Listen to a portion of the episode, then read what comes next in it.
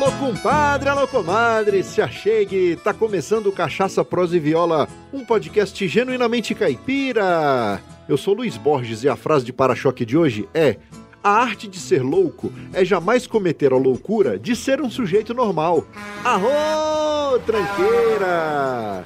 E a prosa de hoje é com um cantor e compositor nascido em Blumenau, Santa Catarina, no ano de 1998. Em 2016, ele iniciou a carreira profissional lançando o EP e desde então tem se destacado na cena musical folk entre Santa Catarina e São Paulo. Sua música faz o pop do seu tempo flertar com a linguagem simples do interior, contrapondo a sua vivência urbana com os vales e montanhas da Mata Densa, referências onde nasceu. E sem mais delongas e com muita alegria, trago à mesa do Cachaça Prosa e Viola, Léo Vieira. Seja muito bem-vindo, meu caro! Muito obrigado, Luiz. Eu tô muito feliz mesmo de estar aqui hoje, de ser recebido por você. Pra essa cachaça, pra essa prosa e pra essa viola que a gente vai trocar hoje aqui. Literalmente. Antes de mais nada. Literalmente. É, isso que eu ia falar agora. Antes de mais nada, quero propor um brinde para você, cara. Todo sucesso muita saúde e que você trilhe um caminho maravilhoso aí com o seu talento, com a sua música. Eu, desde que conheci você e comecei a acompanhar seus trabalhos, tem, tem muito talento e a gente percebe que canta com o coração, canta com a alma. Pô, bicho, obrigado. Então, muito sucesso para você e continue assim. Saúde. Amém. Pra gente, saúde. Aô, e você, se for beber, beba com moderação. Por isso que nós não vamos virar nada aqui, é só um golinho pequeno para é, moderar. Que a dose é consciente. E você aí, meu compadre e minha comadre, vamos moer as palavras? É só um gole, a gente já volta.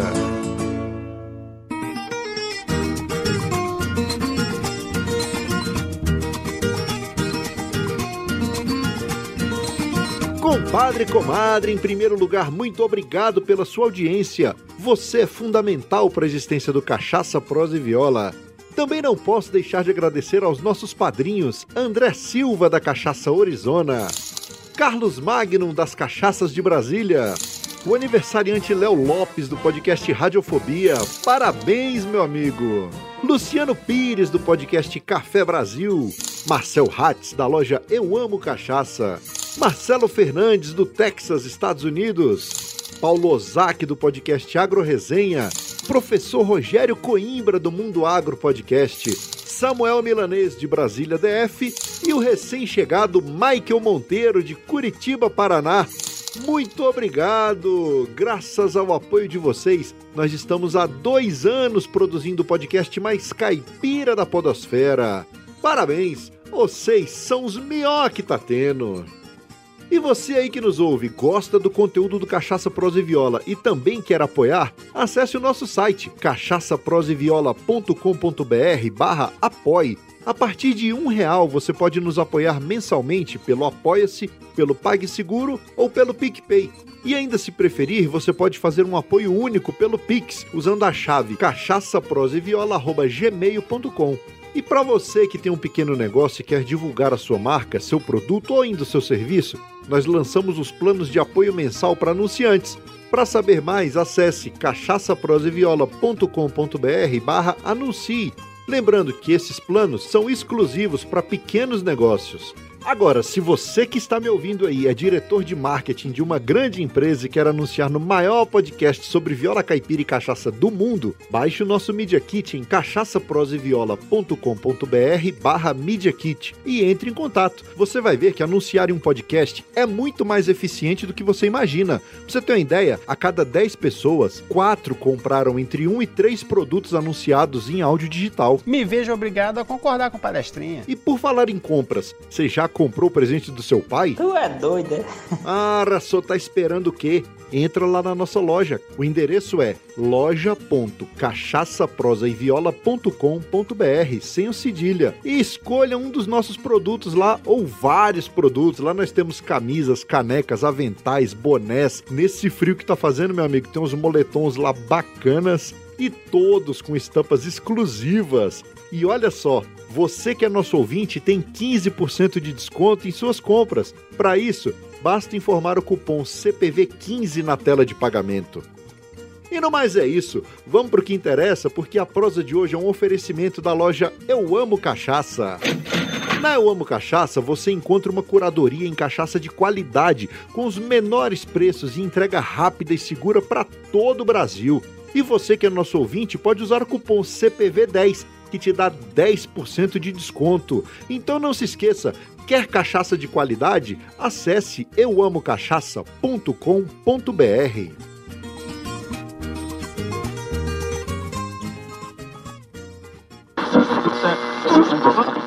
Amigo, faça um convite, top só se for agora. O meu rádio é diferente, a antena não enrola. Em um mundo virtual, o seu tempo você controla. Busque lá nas internet e assunte meu podcast Cachaça, Prosa e Viola. Você quer começar tocando? Vamos fazer o viajante. Eu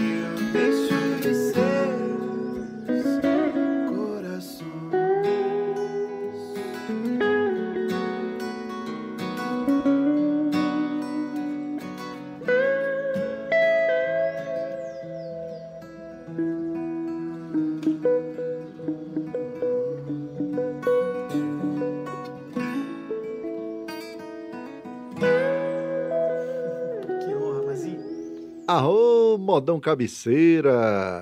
Bom demais, meu amigo! Ih, Luiz, obrigado. Obrigado você, meu amigo, por agraciar a gente com essa música tão bonita aí, O Viajante. Hoje começamos diferente, já começamos ouvindo música, já molhamos as palavras e vamos começar a prosa, vamos pro que interessa. Meu amigo Léo Vieira, você já acompanha o podcast aí, aliás, a gente se conheceu por causa do podcast. Um belo dia, recebo uma história aqui no Instagram, o Léo Vieira emocionado, dizendo que viu um, ouviu, né? Que o podcast é- até então é ouvido, um episódio do Ted Vieira que eu fiz a respeito do Menino da Porteira. E eu fiquei também muito emocionado quando eu recebi esse, esse áudio seu. E a gente começou a trocar ideia desde então e estamos ensaiando essa prosa. Acho que já tem um bom tempo, né? É, tem uns mesezinhos aí, né, que a gente vem se frequentando, vem, né? Vem vendo as coisas um do outro. Com certeza. E eu fiquei um grande admirador seu, cara. Comecei a garimpar seu trabalho, ver suas músicas e igual eu te falei no começo, você realmente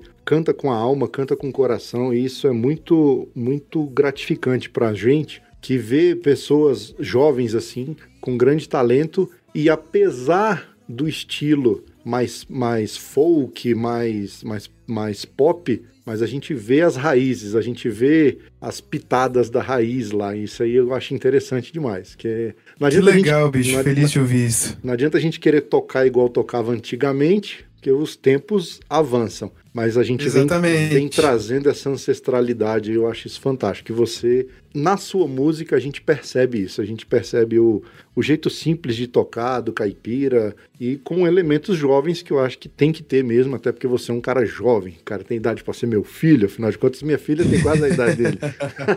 Tô velho agora, bicho, mas beleza. Ai. Mas, cara, conta pra gente aí as suas origens. Você é um garoto novo, mas conta pra gente aí, com, quando você nasceu, qual era o contexto? Como, como, como era sua família, seus pais, sua infância? Então, Luiz, eu moro, eu moro em Blumenau, Santa Catarina, região do Vale do Itajaí, aqui no estado. Tô falando aqui de Blumenau. E eu nasci em 98, tenho 22 anos, nasci em meio a uma Oktoberfest aqui na cidade. Olha só. E a família do meu pai é toda do Paraná. É, pessoal bem bem caboclo mesmo, assim, bem bem caipira, assim, é, é parecido com o povo interior de São Paulo, eu gosto muito. E a família da minha mãe é aqui da região, é, meus avós, né, quando eu nasci, na época eles estavam na roça ainda, eles tinham, eles eram, tinham plantação de fumo, né, eram fumicultores aqui em cima, para Souza Cruz, essas coisas uhum. e tal. E, e eu nasci no meio desse contexto familiar, né, aqui em casa eu, pai e a mãe, e na época minha avó paterna, a mãe do meu pai, a dona Teresa, que me criou, ficou 20 anos aqui com a gente, até ela partir. E, e, e, esse era o contexto quando eu nasci. Também tinha minha tia, irmã mais nova da minha mãe, que ajudou a me criar, a Flávia também. E esse era o contexto geral do, do meu nascimento. Fantástico. Cara, minha avó também, minha avó materna chamava Teresa também, cara. Olha só, cara. Que legal. Fantástico. Charás. É, nossa, deu saudade agora.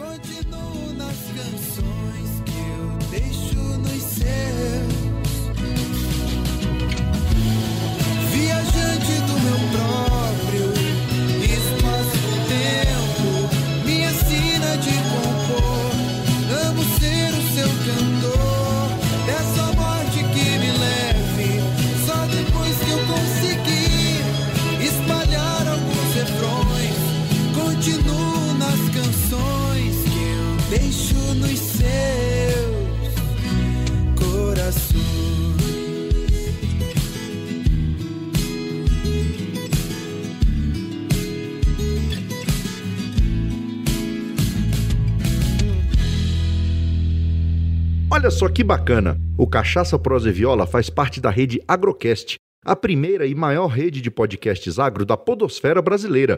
Conheça todos eles no site redeagrocast.com.br.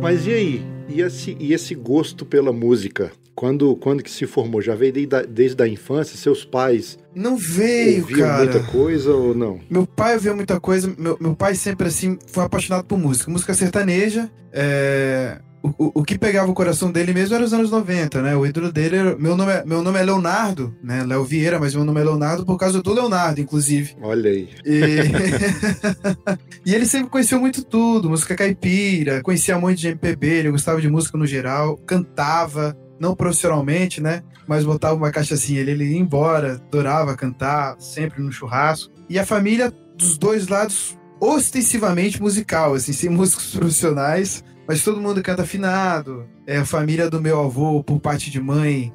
É, é aquela gente que é segundeira de nascença, sabe? Nossa, sei bem é, como é que, que é. A, a, pessoa nem sabe, assim, mas abriu ali, ela tem a nota, ela, ela já, já tá indo a terça abaixo, ela nem sabe, assim, e segura e vai embora, né? O pessoal é todo assim. É lá. instintivo, né, cara? É, isso é legal, né? Tem, tem alguma E- coisa de folia de reis nesse meio aí? Não, não, não, não. É, Tem aqui em Blumenau, tem a família Dias, que é bem tradicional tal, mas, mas na, na- no, no meu meio, no meu ciclo, nu- nunca teve isso forte, não. Ou Entendi. cantava na igreja, né? Nas missas tal. Ah, tem isso mas, também. né? É, tem, tem essa formação também. Mas eu, quando era pequeno, Luiz, eu não tinha zero interesse por música, cara. Sério? É, zero, assim. Eu sempre fui meio artista. Eu, eu desenhei desde sempre, então eu sempre desenhava. Minha mãe me fez leitor muito cedo. Então, a partir do momento que eu tinha uma base de leitura, eu, eu passei a gostar de inventar universos. Eu gostava muito de fantasia, de ficção, de Harry Potter. Então, eu inventava meus próprios universos, escrevia textos, escrevia poemas, escrevia crônica e desenhava.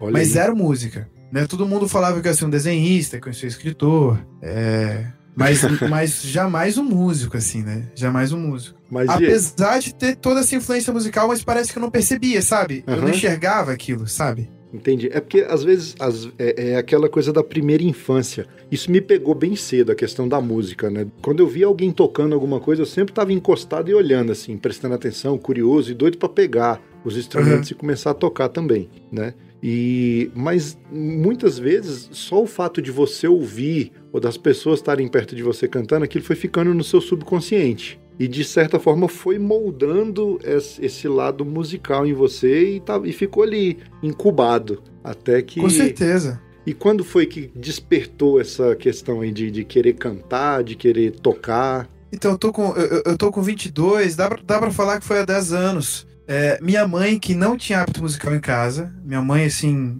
Minha mãe nem sabia direito que ela gostava de ouvir, assim, o que ela ouvia na adolescência. Depois de tempo, ela, ela se desligou disso. Mas minha mãe, um dia tava um sábado fazendo faxina aqui, ela achou umas coisas dela e botou um CD do Raul Seixas pra tocar. E eu de manhã, assim, passei pela cozinha, cara, aquele solo de guitarra com banjo do Cowboy Fora da Lei.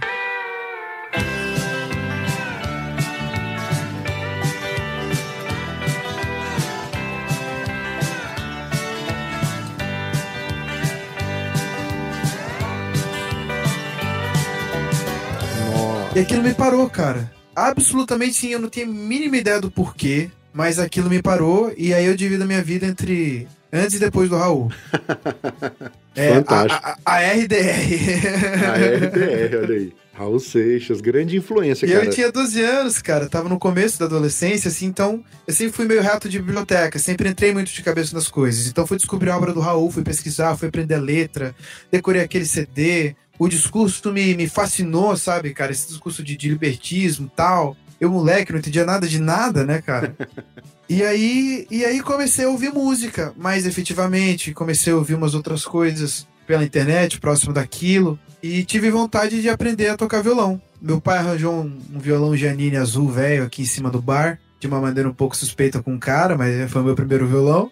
E, e aí, como eu já escrevia muito, Luiz, como tinha muito hábito de escrita, assim que eu comecei a fazer alguns acordes no violão, eu já comecei a fazer minhas músicas. Então, meu primeiro estado foi de, de, de, de, ser um fazedor de canções, assim, né? Foi Então, muito desde- natural. Desde o começo, então, você já partiu pro, pra esse lado autoral, né?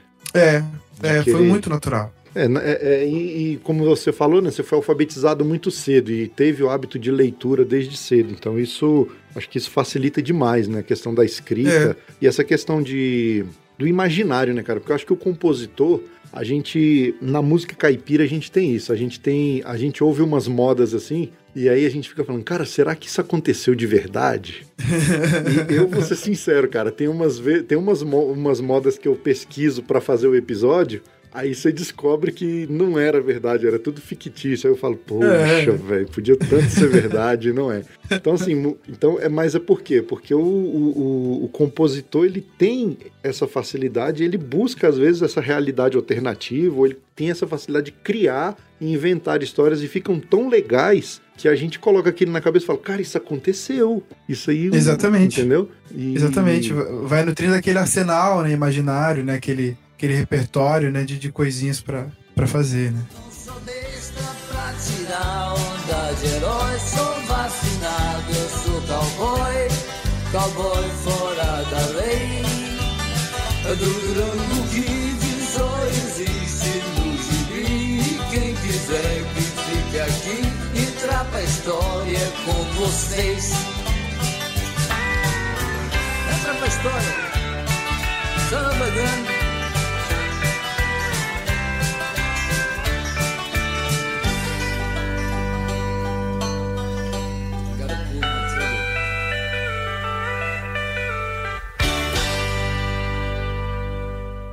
Uai, Su, você gosta de rede social? Então larga a mão de ser bobo, e segue nós no Instagram, Facebook, Twitter e agora também lá no TikTok. É arroba CPV Podcast.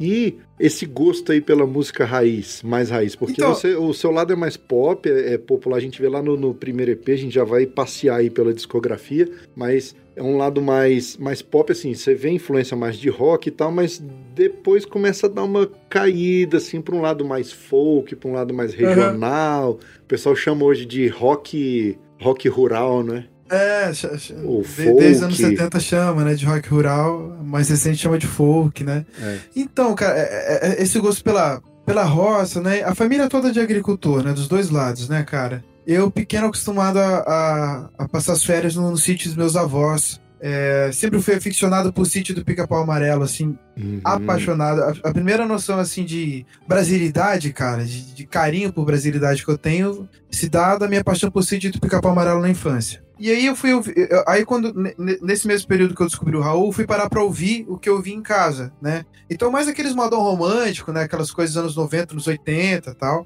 Sim. E aí eu descobri a música caipira, cara. Eu fiquei muito tempo assim, é, fascinado pela música caipira, pela Inesita. Tem, tem até um pôster da Inesita aqui no meu quarto. É, realmente pesquisava tudo. E, e- e- eu ia nessa. Meu primeiro momento foi essa- esses dois parâmetros, assim, né? essa, essa influência familiar sertaneja, rural, e ter descoberto a obra do Raul, né? Então eu contrastava entre esses dois. Entre esses dois pontos. E aí, cara, eu fui ouvindo mais coisas, fui descobrir que eu gostava bastante de Zé Ramalho, que eu gostava bastante de Bob Dylan. Quando eu descobri Renato Teixeira e Zé Geraldo, aí ferrou, tá entendendo? Aí, É, esse aí, aí gente acabou. Esses aí a gente percebe claramente na sua musicalidade. É. Zé Geraldo, Renato Teixeira, até um pouco do Zé, que são regionais, né, cara? A gente tem uma. é, são, são, vamos colocar aqui, são os sertanejos lá do. do, do- o, o Zé Ramalho lá do norte, né? Do Zé Ramalho, Zé Sim. Geraldo. O Renato Teixeira já um lado mais pop, assim, mas você vê muita carga de, de, de sertão ali, de, de,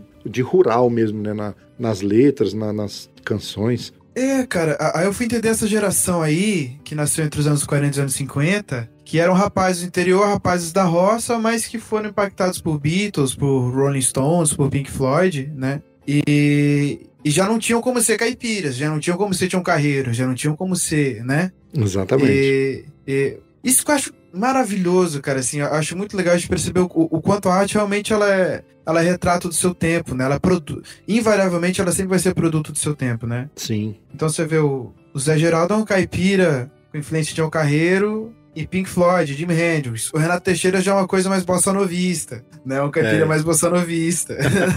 É verdade. Então, esse tipo de coisa, assim, eu fui me descobrindo nessas, sonoridades. Eu comecei a ouvir falar em, em folk, em rock rural com Sai Guarabira e tal. E pensei, cara, eu acho que eu fico mais pra esse lado aqui. Hoje em dia, eu já não dou tanto nome ao que eu faço. A gente tá vindo com umas texturas mais pop, com mais sintetizadores, tá sendo natural isso pra mim também. Uhum. É, tem gente que acha que faz sertanejo, a pessoa achar que faz sertanejo, deixa ela achar. Tá entendendo?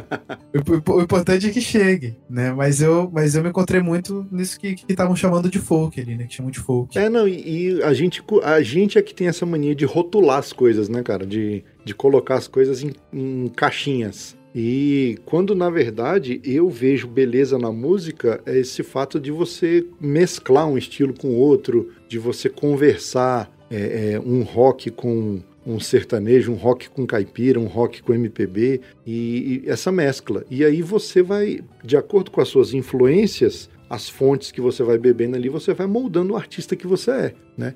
Agora, o que eu vejo de importante é o seguinte, é, é- é- e isso você consegue fazer, que é, e vários outros artistas conseguem também, que é, a partir dessas referências, você moldar o seu estilo sem ser um imitador deles. Isso eu acho fantástico, cara. É, é verdade, é verdade. Eu fico muitas pessoas falam, ah, toca um, toca um Tião Carreiro, toca isso, toca aquilo. Falo- aí, ou então você vai às vezes num programa de TV, o pessoal vai, ah, toca faca que não corta. Eu não, cara, eu tenho minhas músicas, deixa eu tocar minha música e tal. Faca aqui no corte, o tio já tocou um tempão. Muito tempo, né? Entendeu? É, acho que até isso me lembrou um, um, comentário que eu vi esses dias que o Ricardo Vinini fez, né? O Vinini é um cara que eu adoro, violeiro. Sim. E, e, e o Vinini comentando assim: tem uns caras hoje em dia que manca até igual o Tião Carreira.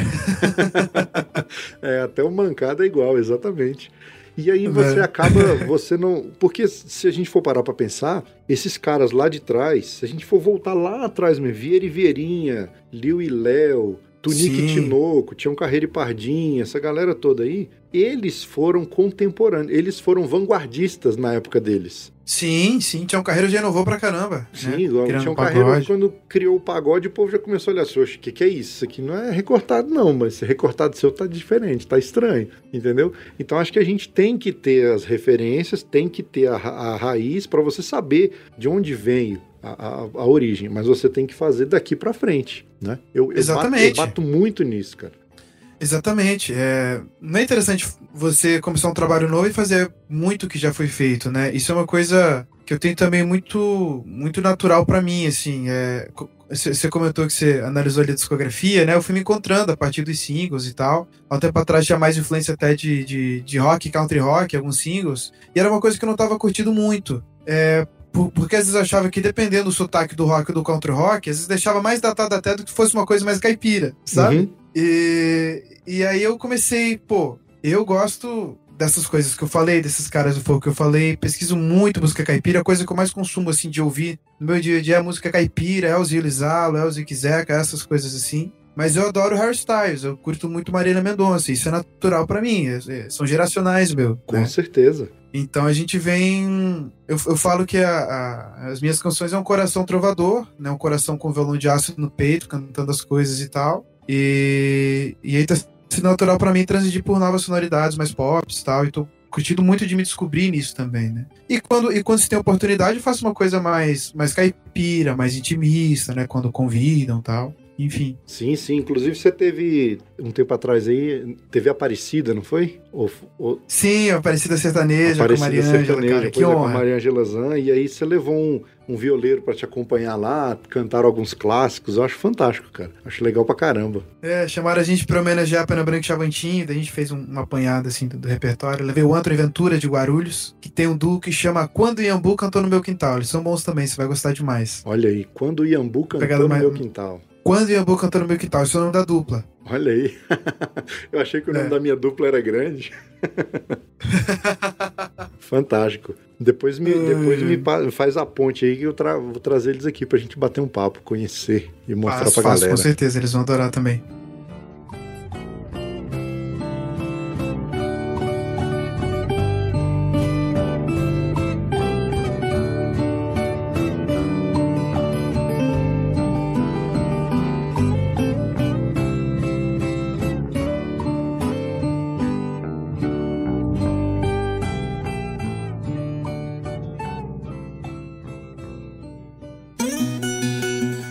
Tá gostando do episódio? Então segura aí que tem mais. Eu só aproveitei a deixa para te contar uma novidade. Chegou a hora de realizar o sonho de aprender a tocar viola no conforto da sua casa. Você sabe como? O violeiro caipira Wilson Teixeira desenvolveu o curso online Viola Sem Fronteiras, que conta com 100 aulas divididas em 10 módulos, além de videotablaturas e arquivos em PDF que vão te auxiliar no estudo da viola caipira. E assunto é só, os alunos do Viola Sem Fronteira têm suporte via e-mail e WhatsApp, diretamente com Wilson Teixeira, que é um violeiro caipira com mais de 20 anos de experiência. Então você está esperando o que para realizar o seu sonho de aprender a tocar viola? Acabando esse episódio, acesse cachaçaproseviola.com.br barra viola sem fronteiras e garanta já a sua vaga. O link está na descrição desse episódio.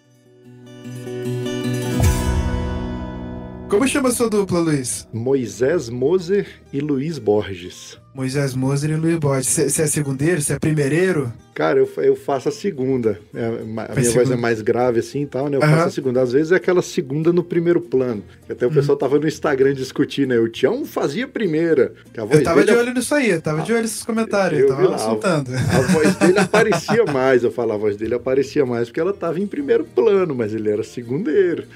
É, então, é, me disse mais ou menos isso, Luiz. É, que, que, a gente fica em dúvida, né? Essa questão da, da, da primeira e da segunda voz o Tião fazia segunda porque ela abria. É a terça abaixo.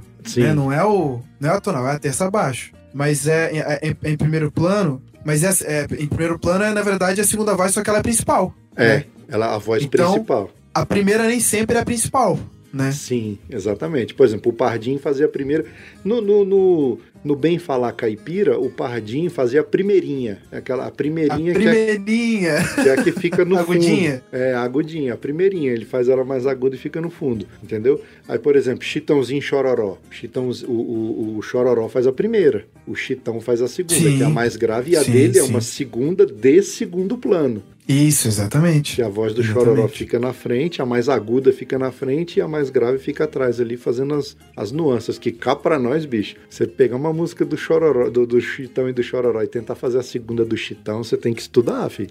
É outra melodia, né, cara? É outra É. música, é outra música. Você tem que pegar ali trechinho por trechinho e tirar, né, cara? Exatamente, não é aquela A não segunda. ser. a- a- eu não tenho facilidade, né? Mas quem tem facilidade pra segunda também, de tanto ouvir, acaba já indo pro caminho, né? É, Mas, mas é difícil, né? Não é aquela, não é aquela segunda voz do, do Tonico, né? Só a tercinha abaixo É, ali com a melodia ele vem junto, né? costurando ali, então tem vezes que ele tá. Ele vem, vem, vem passeando ali a melodia, cara. E se você pega e isola só a voz do Chitão ali, caramba, velho, é outra música que, você, que ele tá cantando. É verdade, é verdade. Muito louco. Quem isso aí. começou bastante com isso foi o Creone, né? Um dos primeiros, assim, a começar com isso foi o Creone, não foi? Foi. Ah, o do trio Parada Dura. Ah, é outro segundeiro também que dá trabalho pra tirar as músicas dele, cara, porque Eu acho muito bonito. é bem trabalhada. A gente vê muito isso lá atrás com Cascatinha e Ana, Sim, só claro. que as vozes já eram mais pareias, assim, não tinha uma mais Isso. alta que a outra, era- eram iguais, mas se você prestar atenção... Era o duo mesmo, né? É, se você prestar atenção no Cascatinha, cara, ele vem passeando assim, e de repente ele tá lá em cima, daqui a pouco ele uh, cai É. lá pra baixo, aí você fica, meu Deus, pra onde esse cara foi, velho? isso, eu acho, isso eu acho fantástico na música, velho, né, nessa parte de canto, né? Sim, E, sim. Não, maravilhoso. e tem uma galera que pega isso instintivamente, velho. ah, eu não, você- tenho você- essa presteza não, cara. Não, eu também tenho não. essa Eu, eu tenho não. que ouvir, ouvir de novo, gravar, escutar só a segunda isolada, tá, tá, tá. Aí eu vou e pego. Então, assim, eu não me considero nem segundeiro nem primeireiro. Eu sou um cara que. eu, sou, eu sou esforçado.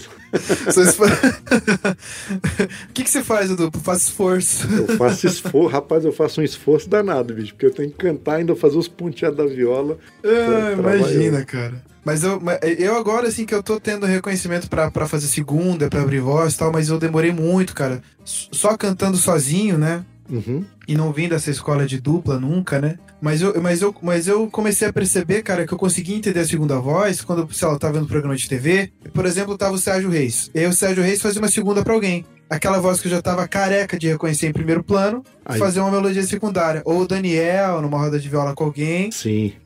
fazendo uma, uma, uma segunda. Então, em- então aí que eu comecei a desenvolver uma noção. Vendo as primeiras vozes fazer segunda. Exatamente. Eu já tenho uma tática diferente. Eu vou para as rodas de violeiro ao vivo, quando antes da pandemia que tinha muita, aí eu colava no segundeiro aqui e ficava só.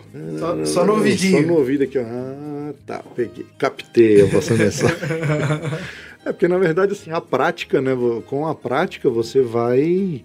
Com o tempo e com a prática, vai ficando mais, mais natural. Mas no Sim, começo, sim. no começo é, é- é pancada pra fazer. Mas é tranquilo, é, é- é treino, cara. Tá, eu digo o seguinte: talento pra tudo que a gente vai fazer. O talento é 10%, 90% é suor É. e, e- e repetição. Eu sou meio agoniado com esse povo assim que fala muito em dom e não sei o que, sabe? Essas coisas assim. Porque que nem eu te falei, é, eu não tinha inclinação musical. Cara, eu fiquei assim, mais de ano assim que eu tava tocando violão, eu não tinha afinação. Eu fazia o acorde, o meu ouvido não, não me dizia o que, que eu tinha que fazer com a voz. Eu não reconhecia isso.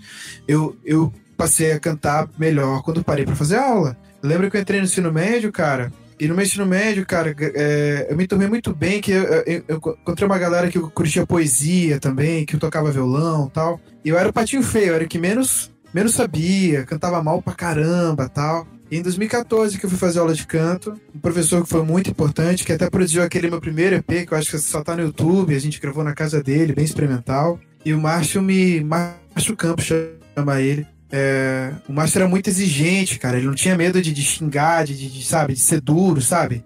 É, e isso, sempre foi muito importante para mim, assim, essa, essa crítica tão viva. E ele, muito cedo, já ele via que eu compunha. Então ele não me dava, tipo, aula de canto tradicional, aula de violão tradicional. Ele me dava canto e violão direcionado para palco, direcionado para para me apresentar para os lugares, de postura, tal, etc, Entendi. de Já- afinação ao vivo, coisas assim. Já era, Então, isso que me já, ajudou era, muito. já era uma produção, né? Era uma produção Já era uma artística, produção, vamos já, assim. com Você- certeza. Você já estava estudando não só para aprender para tocar ali dentro de casa e tal, mas você já estava vendo outras características, outras habilidades que o artista tem que desenvolver no palco, né? Exatamente. Eu sou muito grato, cara. Foi um atalho, foi um atalho que eu tive, com certeza.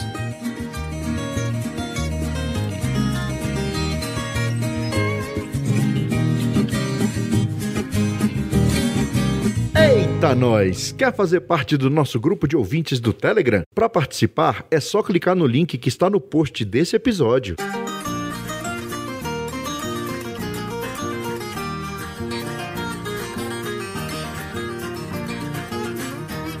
Como é que foi, cara, essa transição aí do, de cantar com a, com, a, com a galera da escola, de cantar na- nas rodas de violão ali e tudo, e de repente, pronto, sou profissional, sou artista. Cara, foi assim, ó. Eu. eu... Ensino médio, né, cara? Você tem aquela pressão de ter uma profissão, de fazer uma faculdade e tal, de ter uma estabilidade na vida, essas coisas todas, né? E, e eu, na minha cabeça, eu ia fazer biologia. Até acho que me daria muito bem fazendo biologia, né? Eu, quando era pequeno, assistia mais Animal Planet do que desenho, provavelmente. E eu sei muito e tal. Mas. E eu tava lá no ensino médio, cara, me desenvolvendo, fazendo minhas composições. Eu tinha muita oportunidade de me apresentar na escola, em show de talento. É, a escola era uma escola luterana aqui em Blumenau e, e tinha cultos ecumênicos para ensino médio a cada tantos meses, a cada trimestre, não sei. Entendi. E aí teve um ano, um ano e pouco, que eu me propus a compor uma música inédita para cada culto pela temática do culto. A temática era amor, a temática era amizade, sabe? Uhum. Pô, então isso foi muito importante para mim. Mas eu tava nessa que eu ia ser um biólogo e um cantor. e eu me formei em 2015, cara. E em 2016 eu fiquei meio ano parado e comecei para São Paulo. Uma tia minha morava lá na época. E eu muito cara de pau, desde sempre. Eu via a galera que, que fazia esse tipo de som que eu me identificava, música folk, folk na Kombi e tal, por aí. A No, filha do Zé, no Estopa, filha do Zé Geraldo. E começava a mandar mensagem de Facebook pra eles, ó, tô aqui, faço música também, me inspiro em vocês e tal. E coincidiu que comecei para São Paulo, comecei a encontrar essa galera, comecei para os saraus lá na Vila Madalena. E, e aí, depois, no meio daquele ano, eu até fui fazer cursinho pré-vestibular para tentar biologia e tal. Mas já tava indo direto para São Paulo. Eu tinha 17 anos, né, Luiz? Eu era menor de idade, então eu chegava, todo mundo me adotava.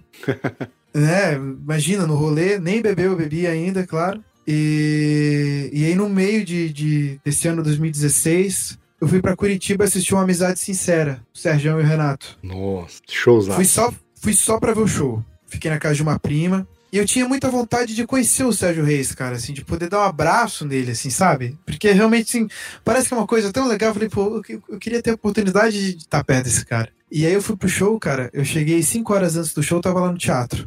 Não tinha nem segurança ainda, assim, eu fui metendo uns migué, fui me enfiando num lugar aqui, outro e tal. Eu fui parar numa, numa área, assim, de carga e descarga que ficava atrás do palco. Olha aí. E aí logo chegou, até, até vou me alongar aqui e contar essa história inteira que pra você vai ser interessante. Chegou um cara de chapéu lá, com um berrante, um velho assim, um velhão. Eu pensei, "Que- quem será que é esse cara, né? E aí eu fui conversar com ele, era o Simval. Simval, grande amigo meu hoje em dia. O Simval era peão de boiadeiro. Depois cowboy de rodeio, mas tipo, fugiu de casa com 12 anos de idade pra fugir com a tropa. E, e o Simval era amigo do, é amigo do Sérgio há várias décadas, gravou alguns berrantes em discos do Sérgio e tal, e ia tocar berrante com o Sérgio naquela noite. Ele é daquela região de Curitiba. Uhum. E fiquei amigo do Simval, fiquei ali, me apresentei, falei e tal, que eu era artista. Eu tava com aquele meu primeiro EP, que eu fiz cópia física, então eu tinha umas copinhas físicas e tal, eu tava distribuindo. E quando o Sérgio Reis chegou pro show, é, eu tava ali naquela área de carga e descarga, o Simval tava ali fumando com a família e tal. O Sérgio chegou, desceu do carro, foi cumprimentar o Simval e, o- o pessoal dele, eu tava ali. Já tava enturmado ali com a galera. E daí falou, ô Sérgio, eu sou teu fã, tô com um disco meu aqui e tal. Aí aquele homem daquela altura, né, me mediu assim. Você tá com o disco aí, moleque? Falei, tô. Então vem cá no camarim com a gente. E aí quis saber meu nome, quis saber minha idade, onde é que eu era, ficou admirado por ser jovem, por vir de outro estado e tal. Aquele jeito do Sérgio falou, me dá seu celular aí. Fui lá na minha agenda e salvou, Sérgio, salvou o número dele. Falou, ó, quero saber mais da sua história. Daqui umas semanas eu vou estar em Florianópolis, que é perto da sua casa. Você vai me ligar, me lembrar quem você é, a gente vai combinar de tentar se encontrar no hotel, que eu quero marcar uma entrevista contigo no meu programa de rádio, que é o que na época ele apresentava o Brasil Caminhoneiro em São Paulo. Olha só, cara. E aí ele me deu o telefone dele, eu não, não deixei mais o velho em paz. Bicho, mas isso é um, é, é- é um insight muito interessante, velho, porque se você não tivesse ido, se você não tivesse tomado a iniciativa, entendeu, de estar lá, de, de ter, vamos dizer assim, a cara de pau, de estar sentado ali e falar, ô, eu sou fulano, tá aqui meu CD, cara, o máximo que você ia ouvir era assim, ah, beleza, legal, Legal. entendeu? E você não ia ganhar nem perder. Mas, mas aí, cara, é, o- é o pessoal fica falando assim, ah, não, porque eu não, eu não tive oportunidade. Eu falo, cara, levanta a bunda da cadeira e vamos fazer, vamos criar as oportunidades pra gente, velho. Entendeu? É verdade. Então, assim, a gente. é- Ah, o cara tava no lugar certo na hora certa. Tava, mas ele levantou e ele foi até. Mas ele foi aquele- pra lá. E ele foi pra lá, velho. Entendeu? O Sérgio não foi na sua porta. Ah, Ô, Léo, vou ter- vai ter show lá, vamos? Vou te levar no meu show, vamos lá comigo, né? É, cara. E, Que legal, e, e- e, foi nessa de conhecer o Serjão. No dia que eu fui fazer o, o Brasil Caminhoneiro lá em São Paulo, eu conheci o Yassir Shediak, que é outro cara importantíssimo aí no universo da viola. E eu já era fã do Yassir também. E e o Yassir me conheceu e tomou uma postura muito paternal. Assim, o Yassir produziu meus dois primeiros singles, que é o Dia Sem Cor e o Cataversos, que eu gravei com o Serjão. Ele é sobrinho do Almir Sobrinho do Almir Shediak. Cara, aquele É. livro, Dicionário de Acordes, Harmonia e Improvisação 1 e 2, eu, Fundamental, né? eu comi aquilo com farinha, velho. Aquele, aqueles, a tríade, né? Era o Dicionário de Acordes, Harmonia e Improvisação 1 e 2. Eu tenho até hoje ele guardado. É uns livros que eu não me desfaço dele nem a pau, cara. Fantástico. Uma das primeiras literaturas, assim, né, cara, Sim. brasileiras, assim, de. Um cara que destrinchou, destrinchou o campo harmônico da, da, da MPB e você aplica pra tudo, né, cara? É fantástico. Sim, é verdade. É, o Yassir- é sobrinho do Almir Shediak. E aí, cara, é, o, o Yassir que cantou a bola pra mim. que Eu falei, ah, tô estudando pra fazer biologia, tô aí com a minha carreira. E daí ele falou, ó, é, você não vai poder ser um bom biólogo e um bom músico ao mesmo tempo. Para você ser um bom biólogo, você vai ter que fazer mestrado, vai ter que fazer pós, não sei o que, você vai ter que se dedicar, vai ter que se especializar. Só assim você vai ter um bom resultado na sua profissão como biólogo. E como músico, não vai ser nada diferente disso. Você vai ter que estudar, você vai ter que investir, você vai ter que se dedicar integralmente a isso. E eu tinha 17 anos e ele falou pra mim, ó, o que você tem agora é o que a maioria das pessoas não tem, que é tempo. Você pode se permitir, você já tá alcançando lugares muito bacanas, né? Então se permita ser músico. E eu precisava de alguém assim com a experiência que o Cacife deu assim para me dizer isso. Aí, aí já já, o cursinho já ficou pra trás. Que legal, cara. Fantástico. Aí só fui, aí tô aqui. Não, e é verdade, cara. É- é- isso é bem verdade mesmo, porque você com 17 anos, você não tinha um periquito pra dar de comer. Nossa. Entendeu? Morava, morava na casa do, do- dos pais ou do, dos da, da tia, né? Quando tava em São Paulo. Aham. Então, cara, é- tinha um mundo à sua frente. A hora é essa, cara. E sabe, a, deci- Exatamente. sabe a decisão. É, aí foi esse momento, assim, né, que eu, que eu, que eu, me, que, que eu me profissionalizei. Passei a tocar nos primeiros bares aqui, comecei a receber os primeiros cachês. Então foi esse momento de virada. Foi esse ano de 2016 e o, o ponto-chave com o Yassir me dando esse toque. Que legal, cara. Fantástico. Foi, pra você ver, é, era, era o empurrãozinho que faltava, né? É, exatamente, exatamente. Fantástico.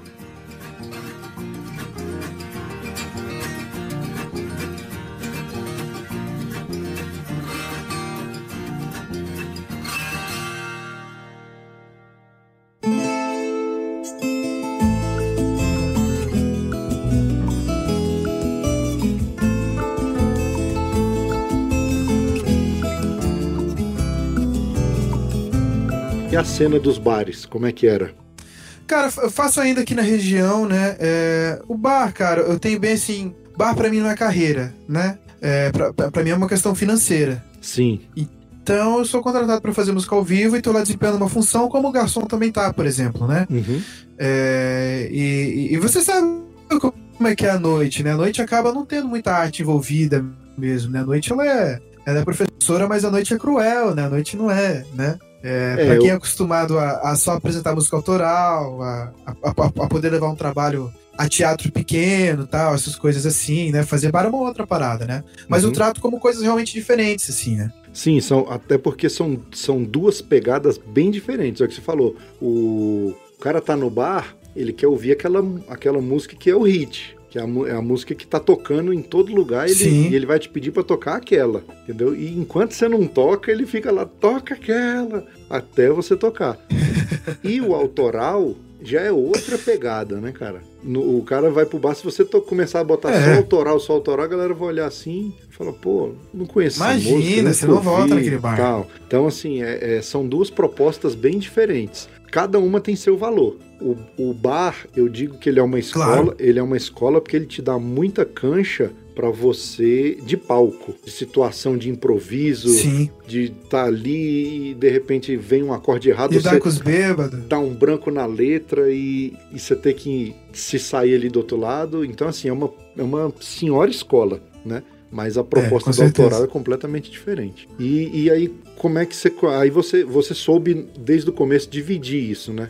Não, você não fez confusão É, não, do no, autoral no- no com- começo não. Mi- mi- minha- mi- minhas primeiras apresentações eu levava bastante repertório autoral pro bar. Mas como eram as primeiras, então, então o pessoal da escola, o pessoal do ensino médio, é muito me ver e tal, então acabava realmente retendo o público, né? Mas depois eu fui entendendo essa, essa diferenciação, assim, né? Que eu precisaria fazer bar com um volume maior por uma questão financeira. Uhum. E que não era um show, eu não ia preparar um roteiro. São três horas tocando, né? Uma hora e meia. Não vai ter um começo, meio e fim, né? Não, não vai ter um cenário, né? E fui, fu- fui traçando esses. Fui setorizando essas coisas, né? Sim, entendi. E, e aí, em paralelo a isso, você já estava criando, compondo e sempre lançando em EP, né? Junta, tem, É, muito- singles, tem, tem muitos, singles. vários singles, quer dizer, né? Você, essa estratégia foi proposital, né? Cara, primeiro, primeiro falta de grana pra, pra poder fazer um álbum, né? Entendi. Pra poder fazer mais canções, assim. E. e no, no- fim daquele ano de 2016, o Jessir me mandou mensagem perguntando se eu tava gravando. Eu disse que não, ele se ofereceu pra produzir algumas canções minhas. E o Yacir me colocou com um time muito fera, assim. Na época eu nem entendi direito o que tava acontecendo. Foi a primeira vez que eu entrei em estúdio mesmo, que eu fui Uhum. entrei no aquário, né, tal.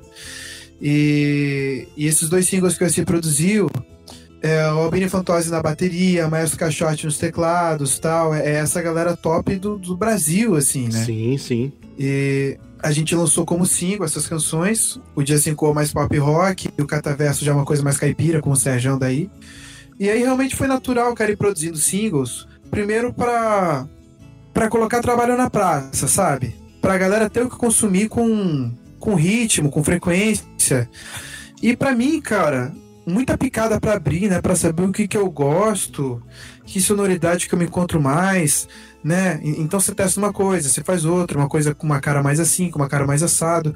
E foi assim entre 2017 e o início de 2020, lançando singles aí com, com uma frequência alta, assim, acho que foram 11 singles. É, no caso, lancei um em 2017, aí já lancei uns 5 em 2018, mais sim, uns, sim. uns 5 em 2019 e um no comecinho de 2020, foi isso.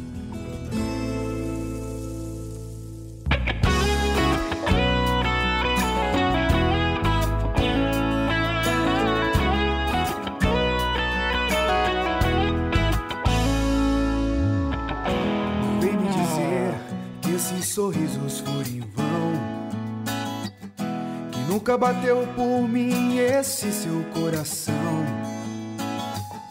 Não vem me dizer que foi tudo impressão minha.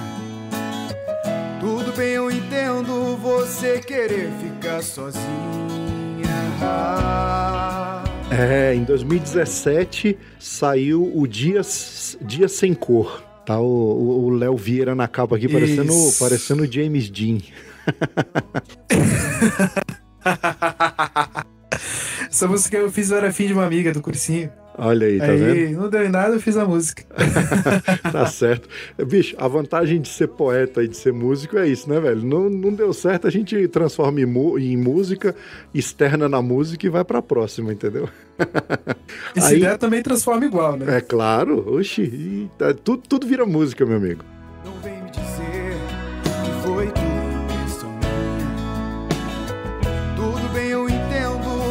você querer ficar sozinha.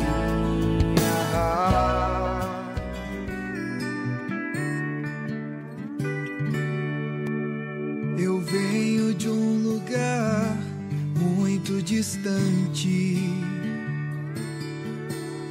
Onde as verdades são ditas em frases de um sabia. E o compasso do passo da velha boiada. Marco o tempo de canções pra eu cantar. Aí veio em 2018 o Cataversos, que essa você já gravou com o Serjão. Né? Então, assim, 2018 já tem É. uma, uma parceria com o Serjão. Como é que foi, cara, gravar com ele? É. Cara, então, essa canção é especial pra mim, cara. Eu compus ela, eu tinha, eu tinha 15 pra 16 anos. A, primeira vez que eu apresentei ela foi no show de talentos da escola. E, e nunca imaginei, né, cara, que eu ia gravar ela com o Serjão. É, no final de 2016 eu pude ir à casa do Serjão e convidei ele pra participar comigo. Ele topou. Mas eu só consegui entrar em estúdio com ele praticamente um ano depois. O velho é muito ocupado, né? Era deputado É, federal na época Isso, ainda. isso. Então, na semana tava em Brasília e de quinta a domingo tava pelo Brasil fazendo show. Mas aí a gente conseguiu, cara, e o dia assim do estúdio, cara, com ele, é, foi muito surreal, porque ele pegou o texto, assim, ele foi aprender a música daí na hora mesmo, assim, pegou o texto, pegou uma caneta e foi indo assim, verso por verso, e me perguntando: Isso daqui é assim ou é assado? Por que, que é assim, por que, que não é assado? E foi: Posso fazer isso daqui? Posso fazer assim ao invés de assim? E foi absorvendo, foi ouvindo, foi gravando os takes de voz, foi, foi aprendendo melodia, errava. O Sérgio é muito sacana, né? O Sérgio fala muita porcaria em off, assim, então a gente se, se divertia muito, assim, fala muita, muita bosta, cara, assim. Então é. é- Ele tava aprendendo a melodia da música, que é assim, né? Eu venho de um lugar muito distante. Aí ele tava lá gravando no aquário. Aí ele foi ouvir o que ele tinha feito, saiu lá do aquário e veio cantando assim, ó. A minha perna tá doendo, meu pau já não levanta. então era esse tipo de coisa, cara. E aí durante ele foi durante a tarde foi eh, aprendendo a música, foi colocando a voz e uma hora ele parou assim, fa- falou pro técnico gravar a grava, a gra- parar a gravação e falou assim: "Dalzinho, essa música aqui é sua mesmo?" Eu digo: "É". É linda essa canção. Olha esse verso aqui, coisa de poeta mesmo, coisa sensível. Parabéns. A minha responsabilidade tá grande. Eu não vou sair daqui até deixar isso daqui lindo como isso daqui merece. É uma responsabilidade pra mim. E aí eu quis morrer, né, cara? Caramba, velho, você tá doido, bicho. Eu quis morrer. Sensacional. E ficou boa a música, cara. Ficou, ficou, ficou gostosa de ouvir. A letra é bem densa mesmo, é muito, muito, muito legal, assim, entendeu? Gostei demais dela, do, do Cataversos. Obrigado, bicho. Obrigado.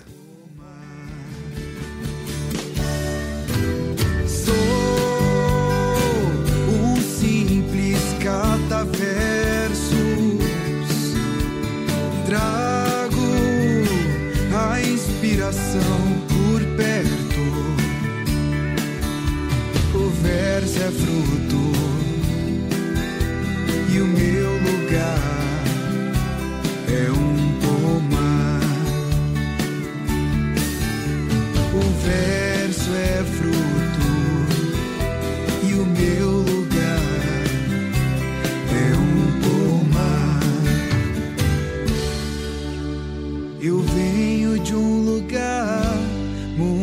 distante.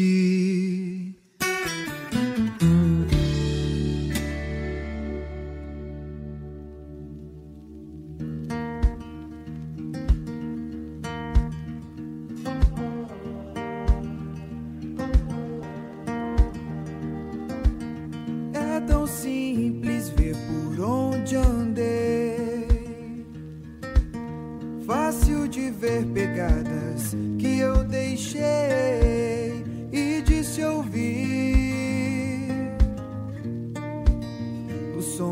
meus passos.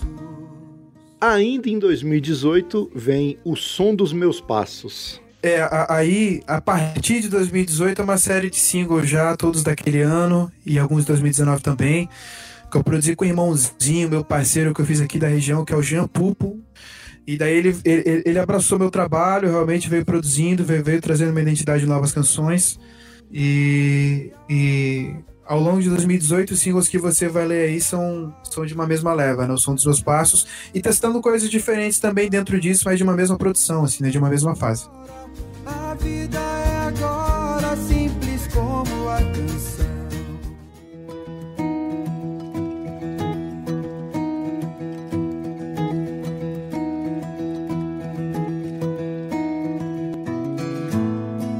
das criaturas, foi te conhecendo que eu descobri.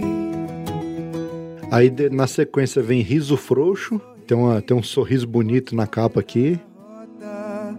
dos planetas. A lua cheia espalha as sombras pelo chão. Pinta de prata onde vai o seu clarão. Aí depois vem Na Aba do Meu Chapéu, que eu achei legal pra caramba essa letra, cara. Já é mais. Já é mais um- uma pegada mais tradicional, assim, mais. Mais, É, bem country, mais né? rancheira, Bem- assim, mais um countryzinho. Ficou muito É. legal. Gostei demais. Eu fiz o meu abrigo na aba do meu chapéu. Só pra poder contar estrelas lá no céu. E não perder a conta de tudo que eu já sei.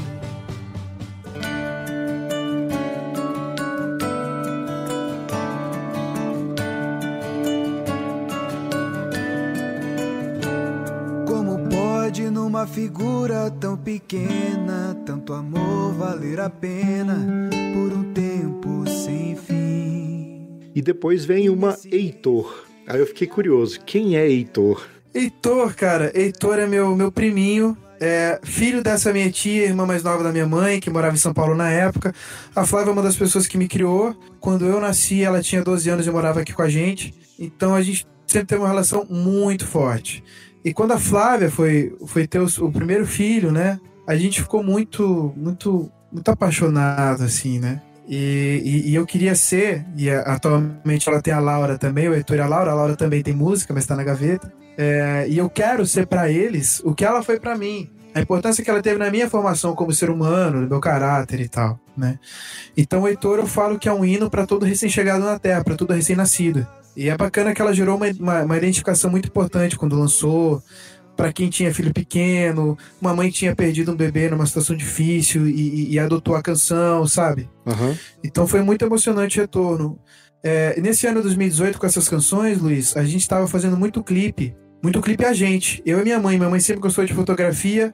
Eu virei artista, minha mãe foi estudar fotografia mais um pouco para fazer minhas fotos, para fazer meus clipes. Olha só. E, e a Bruna, que é uma amiga minha aqui, minha parceira, a Bruna editando. Então a gente realmente foi fazer, cara. Precisava ter material de imagem, era o que a gente tinha, não tinha grana. Então a gente realmente buscava dar o melhor que a gente podia oferecer no momento. E o clipe da Heitor eu fiz com uma série de primos meus aqui de Vida Ramos, interior e tal, com as crianças, ficou uma delícia, cara. Tem uma carga muito importante envolvida nessa canção. Pô, legal demais. Ah, e é, até uma deixa que você deixou aí que eu quero perguntar. Como foi a reação dos seus pais quando lá atrás você tomou essa decisão assim, não, eu não quero mais biologia, não, não vou entrar é, é, na, na- na- no ramo da ciência, da biologia, eu vou seguir minha vida artística, minha carreira artística. Qual foi a reação? Cara, meus pais sempre foram muito tranquilos, sempre foram muito parceiros, assim. É, meu pai, meu pai que partiu no passado, né? É, meu pai nunca, nunca apitou muito na minha criação, né? Ele sempre estava ali, sempre me deu muito amor, nunca deixou faltar nada. Só que ele não era muito ativo nessa questão educacional mesmo, assim, é, de formação. Então Entendi. era mãe, basicamente, né? Uhum. E, e aí, bom, eles estavam vendo esse envolvimento com a música, estavam vendo que que que estava indo em frente, que estava crescendo. E, e se assustaram, claro, como é natural, é um tipo de amor também. Quando eu voltei de São Paulo e falei que não ia, que, que, que realmente não, não fazia muito sentido insistir tanto nos vestibulares e tal. Mas aceitaram, né? Apoiaram. Minha mãe se jogou de cabeça comigo, trabalha mu- muito comigo sempre, né? É, hoje eu tô sozinho em casa, mas geralmente se ela tá, ela que, que me ajuda a fazer essa luz, a câmera, a fotometria tal, tudo.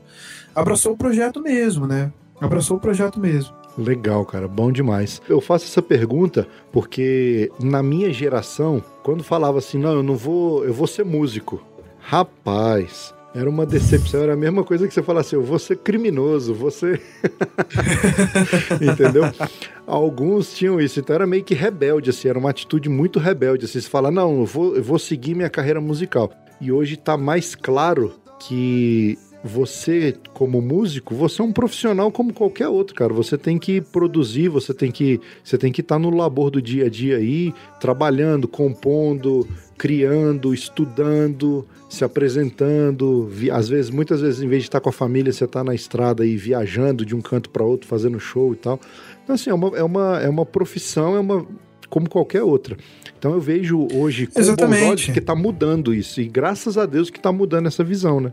Sim. É uma, é uma profissão, né, Luiz? Você vai poder falar bastante sobre isso também. É, que sempre teve muito glamour envolvido, né? Eu não sei o que eu estourar, eu não sei o que o Faustão.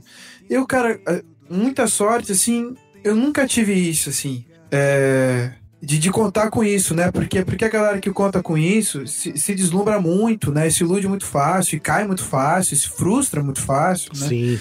Pra mim, cara, é, Faustão já não vem mais, né? Faustão já não vem mais porque. Ah, agora já era. pra quem não já sabe, era. gente, Faustão. Já não foi. Na Globo mais, quem foi, foi. Quem não foi, não vai não, mais. É. mas, mas, enfim, é, eu, eu quero. Eu, eu tenho é, a vontade de me tornar o maior que eu puder ser, sabe? Mas eu conto é com o trabalho do dia a dia mesmo, com o paciente cada vez, eu não me não me perco muito nessas coisas não, sabe? E é com o trabalho e é com o dia por vez que você chega nas coisas mesmo, então vamos caminhar, vamos trabalhar e vamos embora. Exatamente. É igual, é, é, o que você falou é certo mesmo, é porque eu glamourizava demais, né? Então, ou você era um músico que estava nas paradas de sucesso, e outra coisa também que antes a cena musical era o quê? Rádio e TV. Você Sim. não tinha a internet igual a gente tem hoje. Você fazer hoje o seu trabalho musical, lançar no Spotify, divulgar, distribuir. Você tem o um próprio domínio do seu público, né? Você Isso. faz o seu rolê, você tem a sua autonomia. Exatamente. Para que nunca te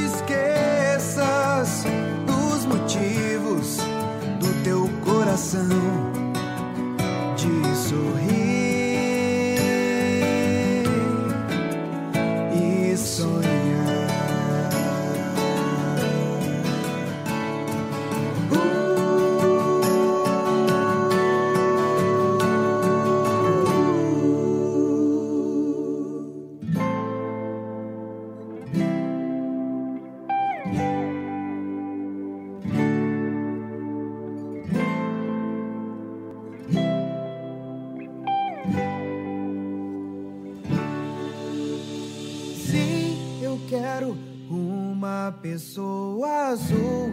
Espero que não me traga o poço da pupila. Eu quero o mar, o mar, o mar, o mar, o mar. Vim trazer comigo um temporal pra essa cidade linda. Fico imaginando azul. Aí, cara, nós saímos agora de 2018, já entramos em 2019, e aí a gente já vê nas, nas capas do, dos discos aqui já uma, já uma mudança também na, na arte das capas, né? Isso é interessante que a gente consegue perceber nessa parte é, é, é artística aí já a mudança do trabalho e com certeza vai ter novidade também na música. Aí começa Pessoa Azul, é. E foi, você foi lançando na sequência essas, né? Eu lembrei esses lançamentos aí de 2019, se eu não me engano, eu já acompanhei. Você já estava é já sério, tava lançando. Cara? Sim. Louco. Acho que já. Eu não sabia. porque eu lembro legal, do, eu cara. lembro do, dos do, você no, você fez pré-save, não foi? Sim, sim. Então, eu ia acompanhar, eu acho que eu, eu acompanhei, porque eu lembro das capas. Eu lembro de você postar e falar, opa, tá vindo coisa aí, ó. Uhum. É, a, a, gente na época, é, eu trabalhei um tempo com uma, com uma produtora mais de assessoria, assim, né, é, em São Paulo. E, e, eles passavam algumas coisas importantes pra gente pautar, né, e, e, seguir no trabalho. Então surgiu essa necessidade de ter uma identidade visual, de começar a ter, começar por algum lugar nas capas, de identidade visual. Uhum. E, e, intensificar a frequência que a gente já vinha de 2018. O Pessoa Azul ali que você falou, acho importante comentar, foi a primeira música que eu gravei que não era minha. Foi a primeira vez que fui intérprete de uma canção. Era uma composição do Jônavo, que é do de que é Mato Grossense, que é do Folk na Kombi. E perguntou se eu não queria gravar algumas canções dele, é um cara que eu admirava, me recebi em São Paulo.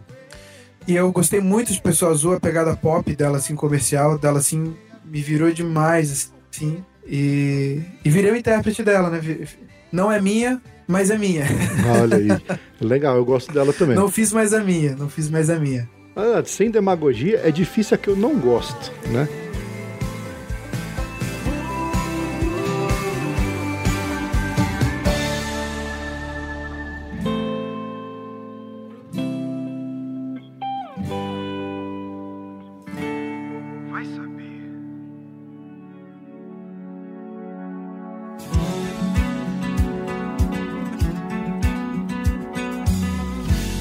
Lá fora uma ventania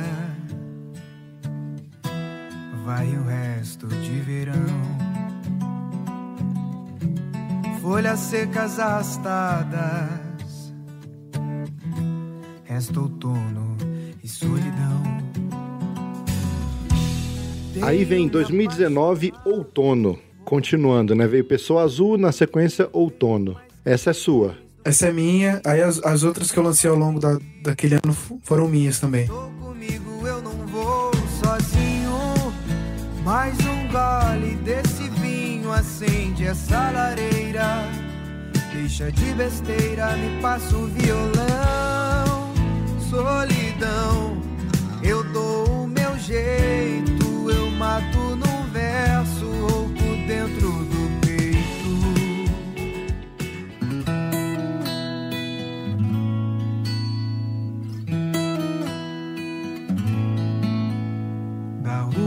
última vez que te vi, nós dois ia pela estrada.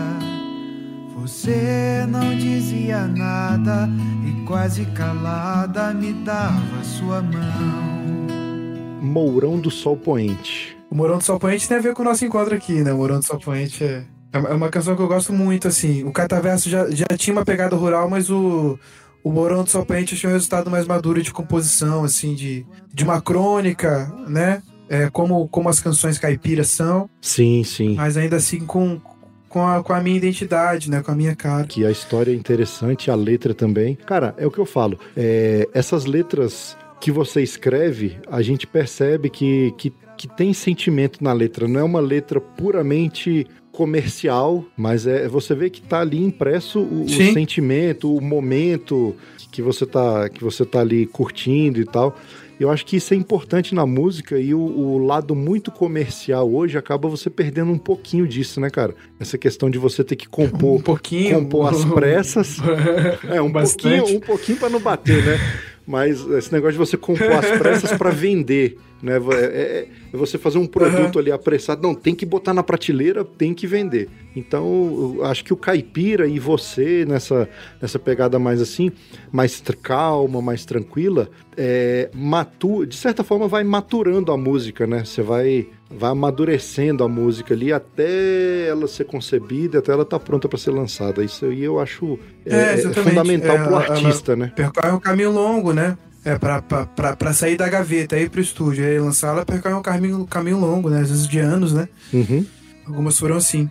Essa, esse processo seu de composição, a parte da letra, você, já, você faz a letra já pensando na melodia, ou você faz a letra, depois põe a melodia, ou não tem uma regra? Geralmente eu faço junto, mas geralmente assim, eu tenho uma ideia de letra que eu vou querer, de do que eu vou querer dizer.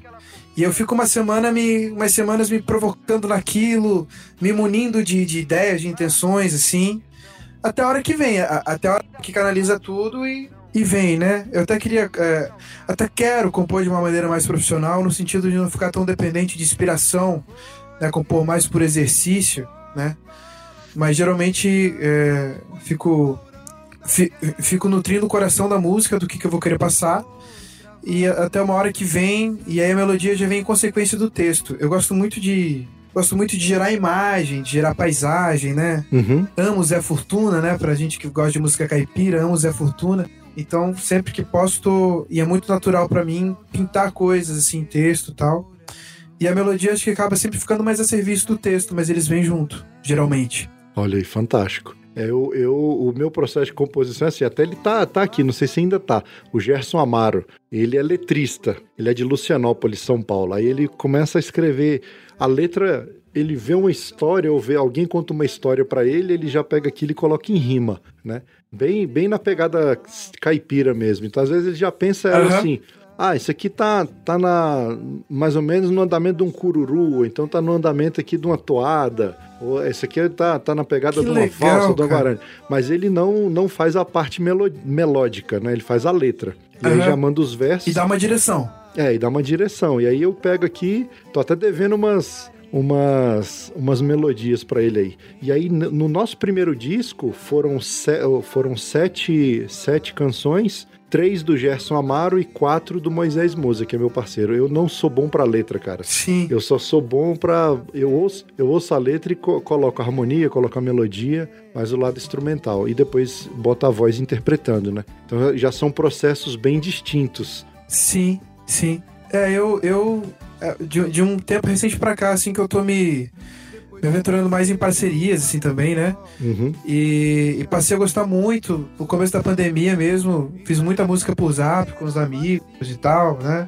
É, às vezes como letrista, às vezes como melodista, é, sem, sem ter um que eu prefira mais que o outro, também é muito da, da situação da, da canção que tá vindo, da canção que tá pra nascer mesmo, assim, né? Uhum. Mas é um processo bacana de compor em parceria, assim, é um processo de, de abdicar de ego, né, Luiz? De, É. de- resu- resultado final ali, quem tem que ganhar é a música, né? Então a Exa- gente é. abre mão aqui, o outro abre mão ali. Exatamente. É tranquilo. E aí, quando a gente acha um parceiro bom, cara, é, é gostoso de fazer. Porque aí ele me. E tem letra que ele já faz pensando em mim. Ele fala, não, essa letra aqui eu já vou mandar pro Luiz Borges. Aí ele já manda pra mim. Que Eu tenho- legal, que eu tenho uma, bacana. tenho uma pastinha aqui com as letras do Gerson Amaro. Calma aí, Gerson Amaro. Tem que, tem que vir a inspiração pra poder botar as Vai sair, melodias. vai sair. Vai sair. uma hora sai. Se ele demorar demais, você manda pra mim fazer umas também, Gerson.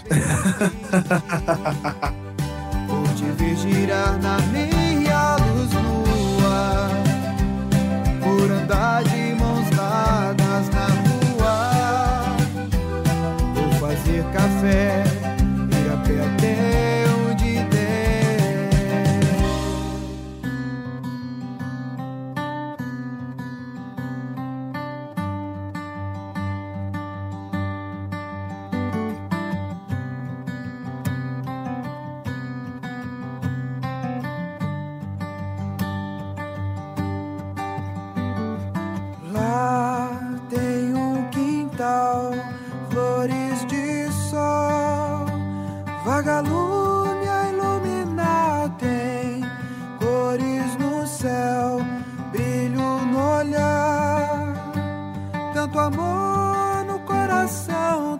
Talvez todo amor que existe lá é pouco, tanto tenho para te abraçar. Acho que as estrelas já nos viram tanto. Que esse tanto é pouco amor pra dar. E aí vem, cara, 2020, Morada de Sonho. É, foi o único single que eu lancei daí, é. 2020 foi um ano complicado, né, cara? Foi um ano de adaptações. Como é que foi pra você? É, o, o- a- até vou falar isso em torno do Morada de Sonho, cara. O Morada de Sonho Presente é uma parceria minha com o Vitor Soltal, que é um artista aqui de Itajaí, bem de MPB, assim, uma MPB pop, mas com violão de sete cordas, assim. É um irmão meu, assim, da, daquelas pessoas, assim, que você agradece por ter conhecido, por partilhar a vida. E, e é uma canção nossa, cara, que é, desde antes, assim, dela sair, ela já causava muita, muita reação nas pessoas. E lançamos ela em janeiro de 2020, veio a pandemia, cara.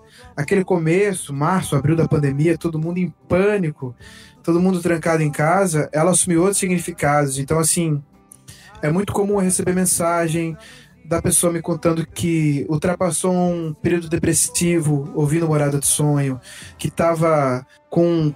um- eu lembro de uma moça que mandou mensagem que o namorado dela tinha se acidentado gravemente, ela estava acompanhando ele no hospital e ela descobriu a canção a canção ajudou ela a atravessar isso.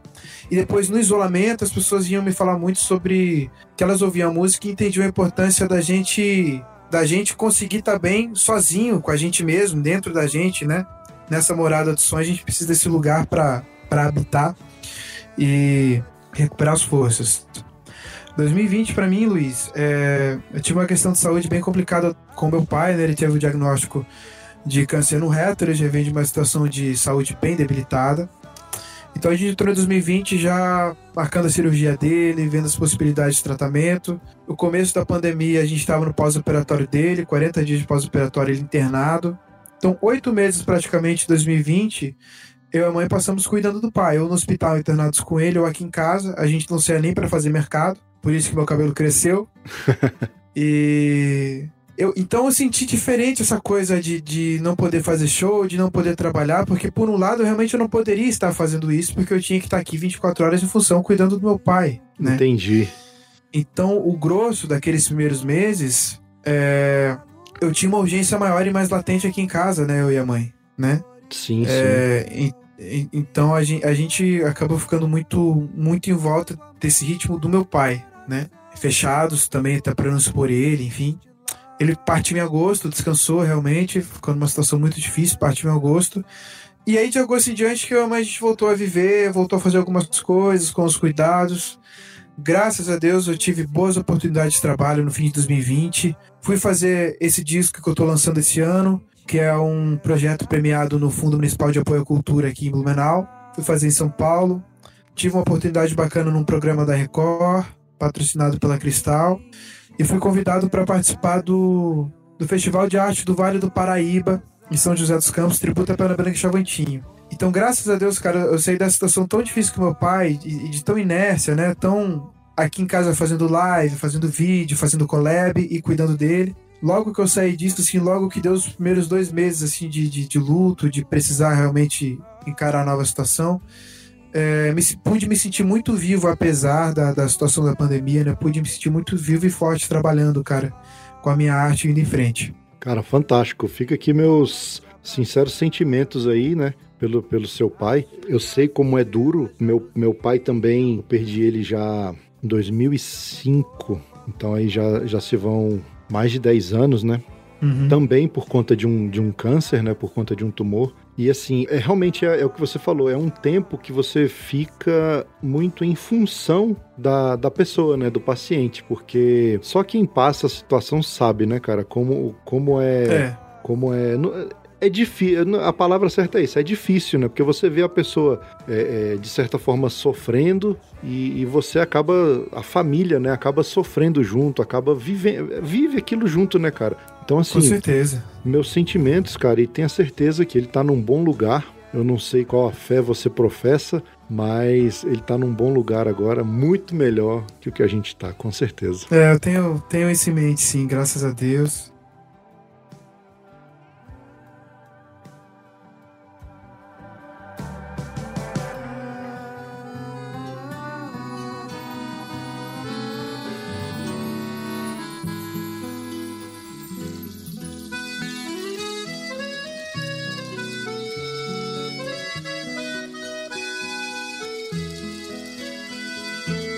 Das roupas velhas do pai. Queria que a mãe fizesse uma mala de garupa, uma bomba sem me desse. Queria boina, alpargatas e um cachorro companheiro pra me ajudar a botar as vacas no meu petiço sogueiro. Hei de ter uma tabuada e o meu livro queres ler? Vou aprender a fazer contas e algum bilhete escrever para que a filha do seu vento saiba que ela é meu bem querer. E se não for por escrito, eu não me animo a dizer. E se não for por escrito, eu não me animo a E aí, dizer. passamos 2020, essa turbulência, Chegamos em 2021 já na com a sequência aí de Viajante, voz, gaita e violão. É, que a gente lançou a versão acústica, né, do Viajante. Isso, é que isso, isso. os três primeiros singles que a gente lançou esse ano tiveram versões acústicas. Isso. Então, Viajante, voz, gaita e violão, né, que veio depois, uma versão alternativa. É uma versão acústica. O pessoal tem feito muito isso, né, cara? Já lança, lança a, mesma, a mesma canção já em, em diferentes versões, né? Versão completa, versão É, exatamente. É, acústica. É, a- a- a- eu fiz isso até o Você Diz, que foi o terceiro single, você já vai passar aí por ele também. É, mas de lançar o single, né? Que, que esses singles, na verdade, agora são um álbum, né? Uhum. A ideia é lançar o álbum todo em singles, mas em agosto esses singles não estarão mais aí, vai estar o álbum completo, chama Partilha e Solidão, meu primeiro álbum, disponível aí nas plataformas digitais. É, então, a- a- com esses primeiros singles, a gente lançava a versão oficial, e aí eu fazia o clipe já junto, captando o áudio ao vivo do clipe. E um Sim. clipe voz e violão, geralmente, né? Então, o áudio do clipe virava uma versão alternativa para streaming também. viajante do meu próprio espaço-tempo. Minha sina de compor, amo ser o seu cantor. Peço a morte que me leve, só depois que eu conseguir espalhar alguns refrões. Continuo nas canções que eu deixo nos seus corações.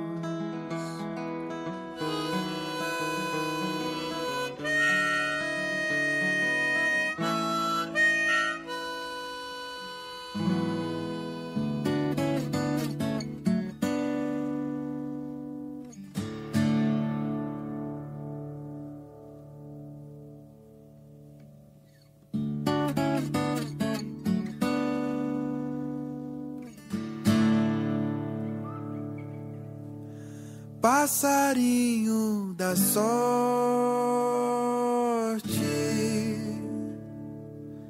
Uma que me chamou a atenção, cara, e uma feliz coincidência foi Passarinho da Sorte. É. Que no clipe tem meio que a frase fala, ó, você viu que o passarinho passou bem na hora? Sim, sim, cara, demais. A gente fez uma, numa casa típica, uma, uma, uma construção histórica aqui da região da família Hering. E um jardim maravilhoso, cara, cheio de bicho. Então a gente fez no jardinzão lá o clipe do Passarinho da Sorte. Ficou legal, ficou legal o clipe. Já tem a quantidade fechada de canções desse álbum? Sim, elas já estão prontas. São nove faixas. Agora a gente lançou a quinta, então tem mais quatro pra nascerem aí nos próximos meses.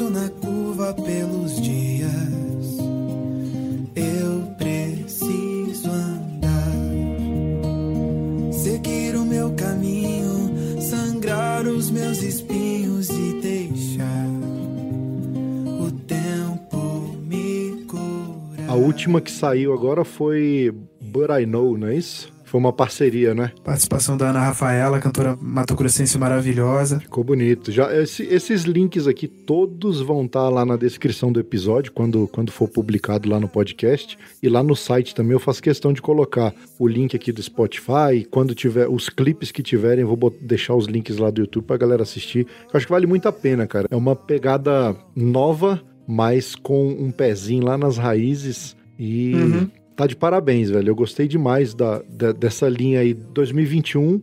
Achei já mais um, um, um Léo Vieira mais formado, mais maduro, assim, mais. É, é- é nessa pegada aqui que eu vou, se- vou seguir. Pode ser que. Pô, que bom, Pode ser cara. que daqui pra frente surjam novas pegadas, mas eu gostei bastante Aham. dessa, dessa linha, vamos dizer, chamar de linha editorial, essa linha editorial aí de 2021, linha artística.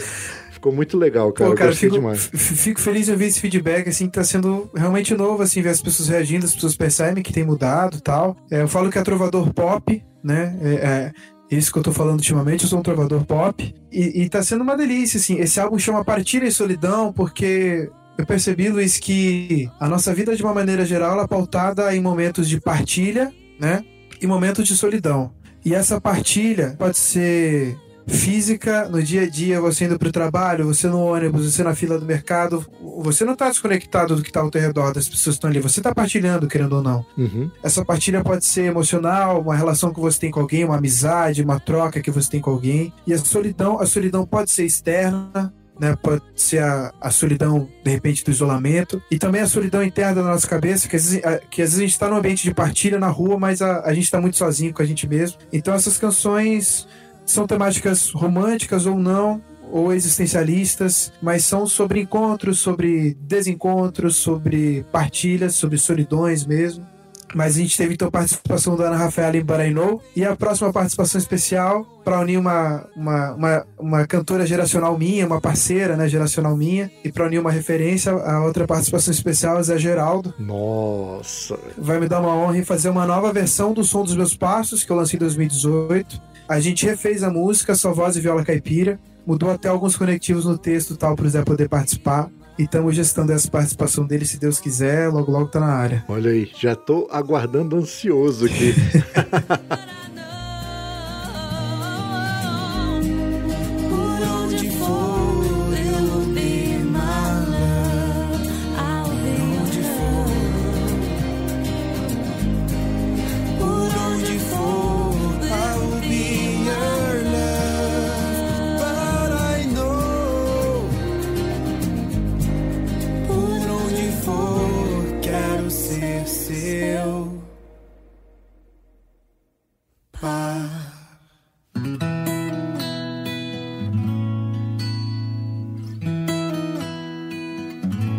Cara, só tenho a te agradecer, Leozinho. Você foi fenomenal. Pô, bicho, prose, prosemos bastante, né? Eu deixo a prosa comer solta. A vantagem do, do podcast é essa, né, cara? Mais que feliz, assim, conseguiu, né? Bacana você ter pegado a discografia mesmo, que a gente foi. Eu fui puxando coisas, assim, eu fui, eu fui rememorando, assim, a gente foi pincelando tudo, assim, né? Foi legal. Ah, que bom que você gostou, cara. Pô, Luiz, eu, eu agradeço demais o convite. Tô muito feliz mesmo aqui tenho acompanhado os seus episódios, os podcasts todos, tenho gostado do seu trabalho de pesquisa bastante. E poder aqui participar dessa prosa aqui com essa pinguinha, essa viola aqui, foi, foi muito bom. Foi bom demais. Eu lembrei de um, um primo meu que é caminhoneiro, caminhoneiro desses bem caipira, assim, bem sacudido, caboclo bom. Uhum. E o Ni gosta de cachaça, de prosa, de viola. Depois eu vou mandar o um podcast pra ele. Mas ele tem uma coisa assim que eu, a gente vai pra algum lugar assim, encontra alguém, tal, daí. E aí, Ni, você gostou de lá? Dele, mas como é que eu não vou ter gostado? Comimos, bebimos, demos risada, pra que coisa melhor? Que maravilha, velho. Então acho que é isso, né, cara? É, com certeza. E foi fantástico, cara. Só não foi melhor porque não foi presencial, né? A próxima, quando for presencial, aí, a viola vai comer de vez, aí sim. Ah, com certeza. Porque aí, aqui não dá pra tocar junto porque fica um delay, não, né? Não de um sinca, pro né? outro, aí não rola. Não sinca, mas... Você viu a duplinha que eu fiz com você? Eu fiz a duplinha com você. Eu vi, cara. Eu, vou, eu gostei, gostei desse negócio, cara. Eu vou começar a botar, um, botar a voz e viola lá e deixar o povo fazer, fazer a outra voz. É lá. divertido, cara. Foi o primeiro que eu fiz também. Eu até, tipo, vou começar a fazer uns no TikTok ainda não fiz ainda. Pois é, legal, cara. Bom demais. Fantástico. Uhum. Mas é isso aí, Léo. Obrigado, cara. Muito obrigado. Mais uma vez aí, sucesso na empreitada e segue em frente, bicho. Pode deixar, pode deixar. Obrigado, Luiz. Então, estamos, estamos na estrada agora, estamos juntos, estamos nos frequentando. Obrigado, viu? Tamo junto, meu amigo. Um abraço. Abraço pro pessoal do Cachaça Prosa e Viola. A outra queira. Bom demais. um coração, roendo saudade naquele morão. foi, eu sei que foi bala certeira. Pois no morão daquela porteira ficou gravado meu coração. E ainda existe lá naquele sertão. Diz que ainda bate um coração, roendo saudade naquele morão. Foi, eu sei que foi bala certeira, pois no mourão daquela porteira ficou cravado meu coração. Quem ainda existe naquele sertão diz que ainda bate um coração roendo saudade naquele mourão, naquele mourão, naquele mourão. E aí, gostou da prosa de hoje? Então acesse o site cachaçaproseviola.com.br, curta o episódio, deixe o seu comentário sobre o que você achou e, não menos importante, compartilhe os nossos programas. Você sabe como? Ora, faz que nem as tia do WhatsApp. Copia o link do programa e manda no grupo da família, no grupo do trabalho e sai por aí contando pros vizinhos, pras vizinhas, pros compadres, pras comadres, o que que é esse tal de podcast e ensina para eles como baixar e ouvir os nossos episódios. Essas atitudes não custam nada, mas ajudam muito a esparramar cachaça, prosa e viola por esse mundão de meu Deus. Então, mais uma vez, muito obrigado pela sua audiência e pelo seu apoio. Você é bom sem quantia. E no mais é isso. Até o próximo episódio e tchau!